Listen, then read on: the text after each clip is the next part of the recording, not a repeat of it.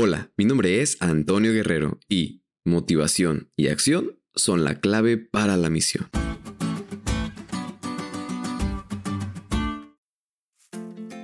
Dichosos nosotros de tener un sábado más junto con todos ustedes, familia bonita de eSchool. ¿Cómo se encuentran el día de hoy? Esperemos que estén al 100 para poder comenzar con toda la actitud del estudio de esta semana. Y es que la semana pasada estuvo muy interesante directo a nuestras excusas. Esperemos que hayamos entendido que aunque queramos huir de la misión, esta siempre nos alcanza. Ahora vamos a adentrarnos al siguiente paso. Después de que entendemos esto, después de que dejamos a un lado las excusas, podemos encontrarnos con lo siguiente. Hacer la misión con una actitud correcta o hacerla solo por cumplir. Bueno, de eso vamos a hablar. Y en gran manera esto depende de nuestra experiencia personal de la motivación que tengamos para hacerlo. Tenemos que saber que no podemos compartir lo que no tenemos.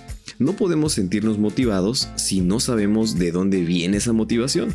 Y esta semana vamos a descubrir que la motivación se basa en el testimonio de Jesús, se basa en el fundamento de su palabra, y es por medio de ella donde nosotros nos damos cuenta de la verdadera actitud que debemos de tomar para cumplir la misión eficazmente y no por mero compromiso.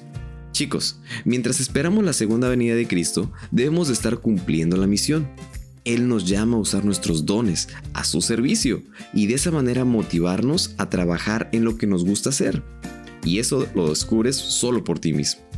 La motivación es resultado de una relación, una relación con Dios, y resultado de tener esto es el alcance que puedes tener a más personas para convertirlas a los pies de Cristo. Así que amigos, tenemos que prepararnos, tenemos que buscar cada día una verdadera motivación para no dejarnos enfriar, para no dejarnos decaer o dejarnos vencer por el enemigo, sino más bien estar en acción para cumplir la misión.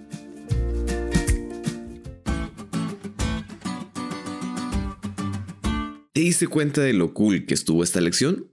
No te olvides de estudiarla y compartir ese podcast con todos tus amigos. Es todo por hoy, pero mañana tendremos otra oportunidad para estudiar juntos.